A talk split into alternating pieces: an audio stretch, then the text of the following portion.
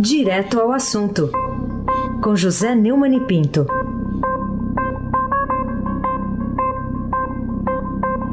Oi, Neumani, bom dia. Bom dia, Raíssen Abac, o craque. Bom dia, Carolina Ercolim, Tintim, por Tintim. Bom dia. Bom dia, Almirante Nelson de Luto. É o a Serene do pedalinho. Tchau, querida. Bom dia, Diego Henrique de Carvalho. Bom dia, Moacir Biasi. Bom dia, Clã Bonfim, Manuel Alice Isadora. Bom dia, melhor ouvinte, ouvinte da Rádio Eldorado, 107.3 FM, Raiz Abac. O craque. Vamos começar falando aqui do presidente Bolsonaro, hoje duas semanas lá da cirurgia no Hospital Albert Einstein, e ele divulgou um vídeo, Neumann, é, fazendo agradecimentos, mas também um pedido para a Polícia Federal resolver de vez aí a investigação sobre a facada que ele sofreu em 6 de setembro do ano passado lá em Juiz de Fora. A Polícia Federal, você tem de fato uma boa imagem hoje depois é, da sua participação efetiva no combate à corrupção, principalmente nas operações Lava Jato, Greenfield e tantas outras, né? É, cadeia velha e tal. Acontece que a Polícia Federal falhou muito feio no episódio da facada do Bolsonaro, e eu disse isso no dia.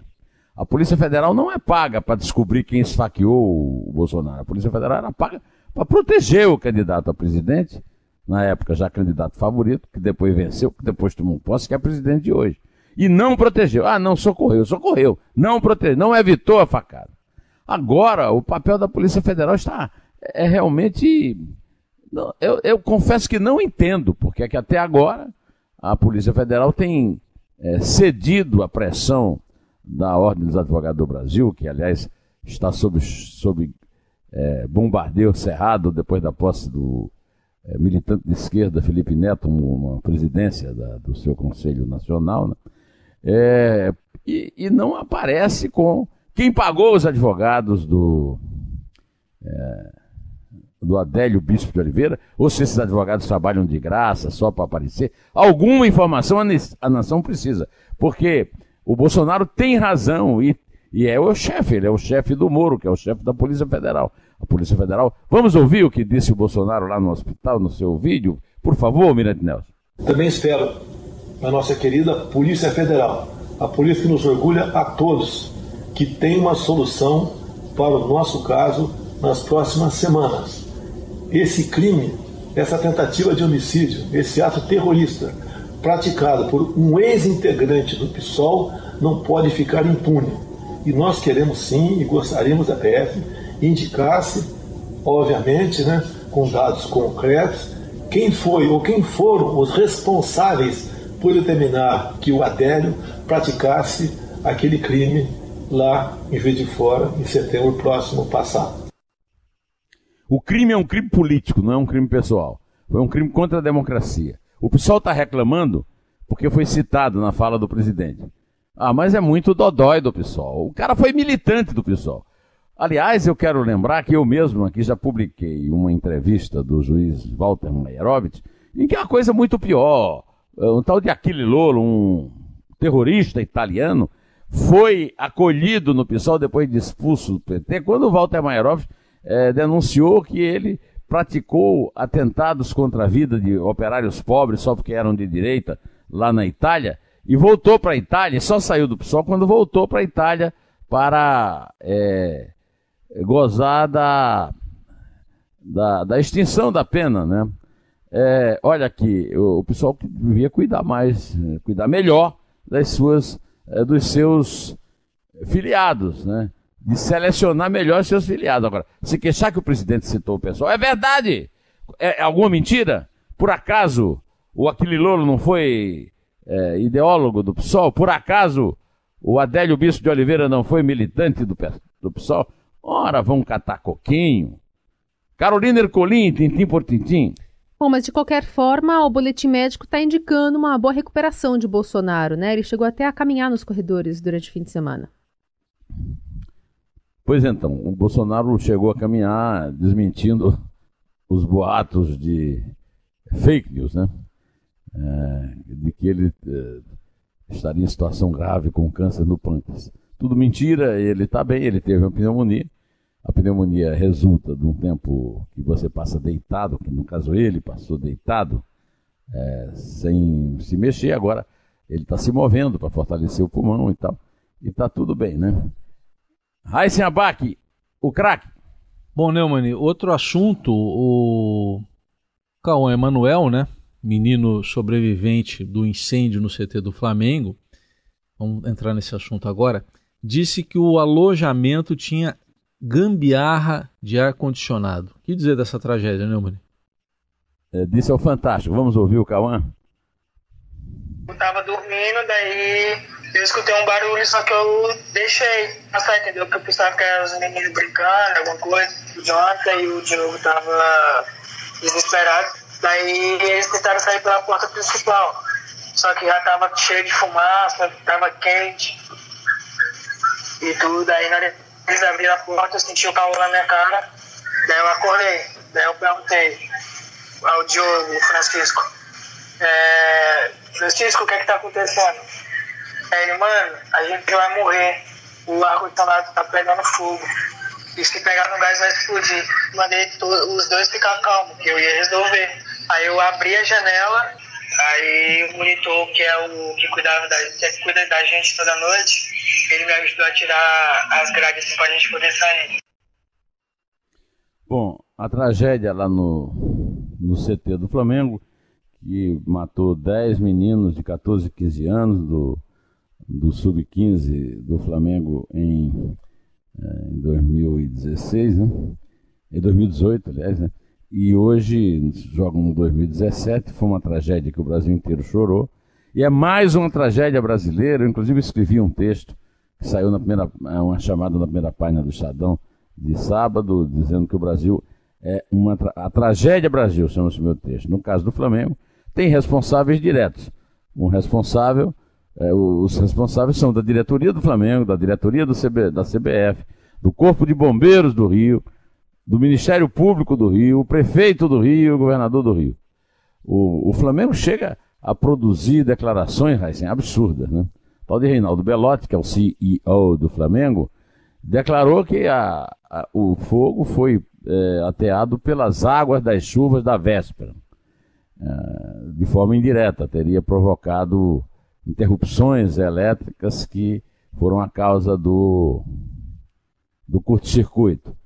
É, esse, é, coisas assim completamente fora do nexo, eu comento inclusive isso, eu comento também o fato de ter havido futebol no fim de semana, que é um absurdo, diante de uma tragédia dessa.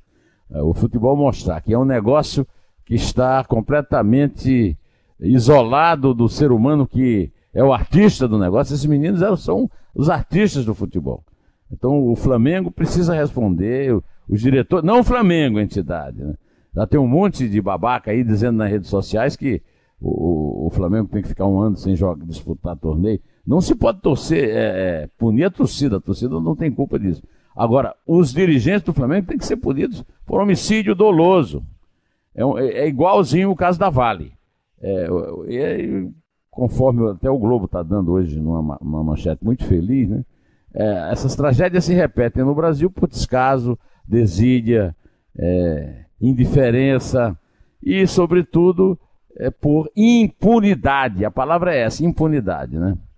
Eu tenho uma pessoa é, conhecida que tem, por sua, por, a, por sua vez, uma tia que é perita lá no, no Rio e que, e frequentou os alojamentos do Flamengo. Ah, e tem uma declaração mais absurda ainda do Reinaldo Belotti dizendo que, ah, mas as paredes do, é, do alojamento têm uma espuma que evita a propagação das chamas. É, não evitou, não evitou. Então, é o tipo de declaração estúpida, mas voltando ao que a pessoa me contou, Diz que lá é o, é, é, é o paraíso da gambiarra. Por isso que está no meu. É, no blog do Neumann no Estadão, um texto meu chamado A República da Gambiarra, que é o Brasil, né? É o caso de Brumadinho, é o caso do Flamengo, é o caso do Museu Nacional. São vários casos que nos levam, levam a ficar muito preocupados. É, mais na frente vamos falar sobre os viadutos em São Paulo.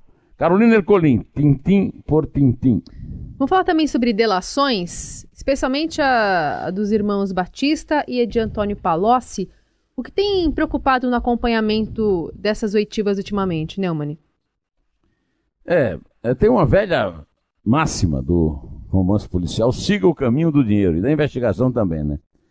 Você falou no Palocci. O Palocci, em suas delações, citou membros do judiciário, do sistema financeiro, dos fundos de pensão, e até o irmão do STF, o Dias Toffoli, o tal do Tiziano Toffoli, entre outros. O Palocci, Carolina, assinou três acordos de delação premiada em 2018. Dois com a PF de Curitiba e de Brasília. Esses acordos foram homologados pelo TRF4, pelo desembargador João Pedro Gebran, em junho de 2018. E pelo ministro do Supremo, Edson Fachin, em outubro de 2018. A delação com a PF de Brasília envolveu organização criminosa no Poder Executivo Federal crimes do sistema financeiro eh, nacional e atuação ilícita de Lula e Dilma em fundos de pensão. O terceiro foi com a força-tarefa da Operação Greenfield, lá de Brasília, que apura desvios no fundo de pensão, coordenada pelo procurador Anselmo Henrique Cordeiro Lopes. A Polícia Federal, até comentei isso aqui, ouviu o motorista do Palocci, que levou o, o, o ex-ministro em diversas oportunidades a dois grandes bancos e ao aeroporto de Congonhas. Ele relatou que o Lula estava lá esperando, reclamando que não, não tinha chegado ainda, levando caixas de uísque e de celulares com dinheiro vivo. A Polícia Federal também analisou a agenda da empresa Projeto Consultoria do Palocci e ouviu sua secretária de confiança. Na agenda, as citações de reuniões e encontros com empresários, políticos e banqueiros. Com tantas revelações bombásticas contidas na delação de Palocci homologadas por cortes superiores, inclusive pelo Supremo, soa no mínimo estranho que os procuradores da Lava Jato de Curitiba que eram chefiados à época pelo Carlos Fernando de Souza, não aceitaram a delação premiada, um dos pilares da Lava Jato do Palocci. Né? Em junho de 2017, ao depor para o juiz Moro, o Palocci afirmou que tinha muito a contribuir, mas que não faria devido à sensibilidade da informação. O Moro disse, na época, você se lembra, nós comentamos aqui, que essas declarações do ex-ministro soavam mais como uma ameaça aos eventuais delatados do que com uma declaração sincera que pretendia colaborar com a justiça. Mas Moro não deixou claro quem Palocci estava ameaçando. Só que fica sempre a dica. Agora o Moro é chefe da Polícia Federal. Polícia Federal e o, e o Ministério Público Federal deviam seguir essas pistas, seguir o dinheiro. Palocci tentava fechar acordo de delação premiado com a Lava Jato de Curitiba e estava disposto a delatar as operações irregulares cometidas pelo presidente do BTG Pactual, André Esteves, e a manobra de Abílio Diniz, junto com Márcio Tomás Bastos, para tentar se manter no controle do grupo Pão de Açúcar. Aí se abaque o craque. É, quanta coisa, hein? Tudo junto e misturado. Ô, ô Neumann, é isso que você chama de omissões premiadas? Não é delação, omissão premiada? É, o cara recebe um dinheiro para não delatar alguém. Eu fiz esse, esse comentário num, num vídeo meu na, no meu canal de YouTube, que está com 167 mil viu, inscritos, e o meu amigo Modesto Carvalhosa, que viu o vídeo, cumprimentou pela criação da expressão, né, omissões delatadas. Uma matéria da Veja mostrou como os advogados de delação premiada, caso do Palocci, Tracy Reineldet, do escritório Adriano Bretas de Curitiba, ficaram ricos. Quem está pagando essa conta? De onde vem esse dinheiro? Já que Palocci e os outros investigados estão com os bens bloqueados, o delator necessita de receita para manter o padrão obtido pela corrupção e pagar os advogados. Quem patrocina a conta dos advogados? Aliás, o presidente da, o novo presidente da OAB, aí o Felipe, lá não está muito interessado nisso. Né? Por outro lado, o Ministério Público Federal deve redobrar o cuidado com o conteúdo das delações premiadas para não permitir esse mercado paralelo disso aí que eu chamei de omissões remuneradas, mesmo porque alguns de seus membros já foram envolvidos em atitudes nada reprováveis. Você lembra do, do o caso da delação do Joesley, que o procurador Marcelo Miller atuou como advogado. Marcelo Miller é réu, acusado pelo Ministério Público Federal de servir a dois senhores. Pois é, você imagina, e que ele, ele, ele, como procurador, servia também aos réus, ou seja, aos irmãos Batista.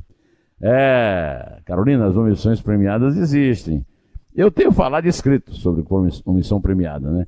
Temos o exemplo da advogada Beatriz Catapreta, que foi artífice da Lava Jato e responsável por nove das 18 delações premiadas, e caiu fora, escafedeu-se por ter sido ameaçada pelo doleiro Funaro, Lúcio Funaro, que tentou forçar a barra para retirar citações de Eduardo Cunha nas delações.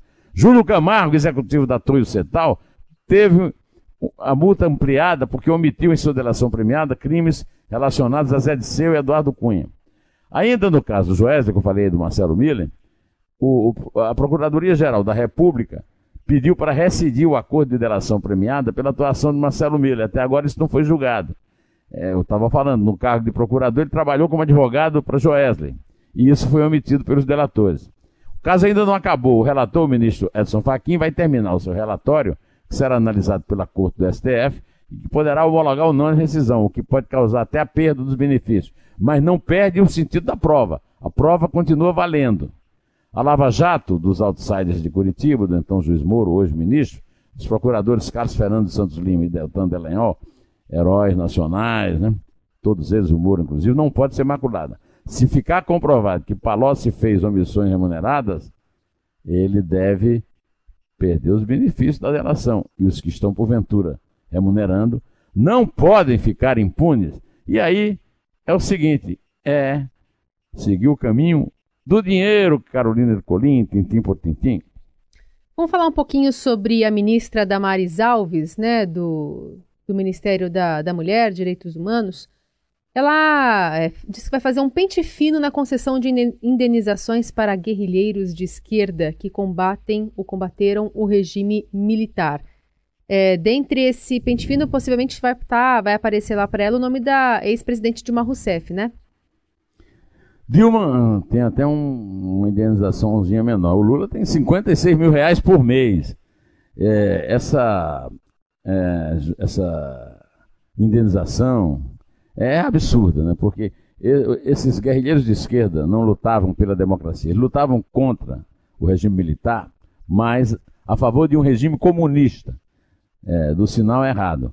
Acho que a medida da Damares, eu não tenho aliviado a barra da Damares aqui, é correta, ela está mudando a composição da, da, Comissão da Verdade e está.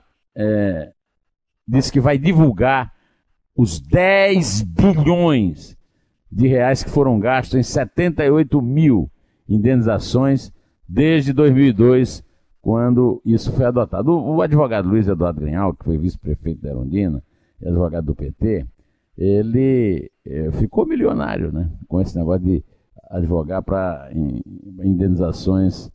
É, tem muita gente que recebeu muito dinheiro. A revista Isto É dessa semana está, tem uma matéria sobre a farra das indenizações, né? E o, o, o como você lembrou, a Dilma está no meio, o Lula está no meio. O, o, o chargista Giraldo está no meio, o Zé Disseu. O Zé Disseu, é, a Dilma, Genuíno, é, o, o, Rui Falcão, que é nosso colega jornalista, foi presidente do PT, etc. Né? É, tem muita gente é, que vai ser. Já pegou grande. Muita gente recebeu na hora, né? E esse não vai devolver, né? Aí se abaque o craque. Ô Neumann, e vamos falar aqui de uma história do prefeito Bruno Covas, aqui de São Paulo. Por que, que ele pediu sigilo aqui na justiça sobre a situação do, dos viadutos aqui na cidade? Alguma coisa ele quer esconder. É, é minha avó dizia sempre isso. Se você quer manter segredo sobre alguma coisa, alguma coisa quer esconder. É, só que ele exerce um cargo público. E, essas, é, e esses viadutos, eles, eles estão numa situação que ameaçam a vida dos paulistanos. Então não tem nada que ter sigilo, tem que ser tudo. Aliás, eu, eu, eu até sugiro às organizações de classe, sugiro à Câmara Municipal que se insurja contra isso. Isso é um absurdo. O Bruno Covas não é o responsável pelos viadutos que estão desmanchando. Mas já se incluiu entre um dos responsáveis assumir a prefeitura. Então é preciso que a história dos viadutos seja esclarecida, porque nós, nós podemos estar no viaduto e o viaduto desabar, ou conosco no viaduto ou embaixo dele. Isso é um absurdo e não pode ficar assim. Alguém tem que tomar, alguém responsável na Câmara Municipal, algum líder político, algum partido, alguma associação de moradores, tem que ir para a justiça exigir que isso seja aberto, claro, transparente. Carolina Ercolim, tintim por tintim. Vamos falar sobre o novo comando do INCRA, indicado pelo presidente Jair Bolsonaro. O general João Carlos Jesus Correia afirma, inclusive aqui é o Estadão, que irá adotar medidas corretivas no órgão, mas sem atropelo ou estresse institucional, Neumann. Tem até uma brincadeira que circulou aí, que é o Messias numerou Jesus para cuidar da terra. Né? O, na verdade, essa nomeação é, é uma expectativa que eu venho, eu venho escrevendo e comentando há muito tempo que o movimento dos trabalhadores sem terra e outros movimentos ditos sociais não são legais, estão fora da lei, não podem funcionar. Agora, com o general no comando do INCRA, o INCRA tem sido comandado sempre por gente intelectuais, gente de esquerda ligada aos movimentos, a esses movimentos. Agora vem um general é, nós esperamos que o, o MST e esses movimentos sejam tratados como devem, ou seja, como movimentos fora da lei, que são usados inclusive como ameaças. Por exemplo, quando o Lula estava para ser preso, dizia que ia pôr o, o exército de Stedley. Stedley é um desses intelectuais que exploram é, movimentos como esse. Né? Vamos ver, vamos esperar para ver o que é que o general vai fazer. Agora, o general vai ter uma longa árdua e complicada missão. Isso aí você pode crer. Bom, dona Carolina, o nosso tempo se esgotou e vamos nós. Vamos nós. É três. É dois. É um. Em té.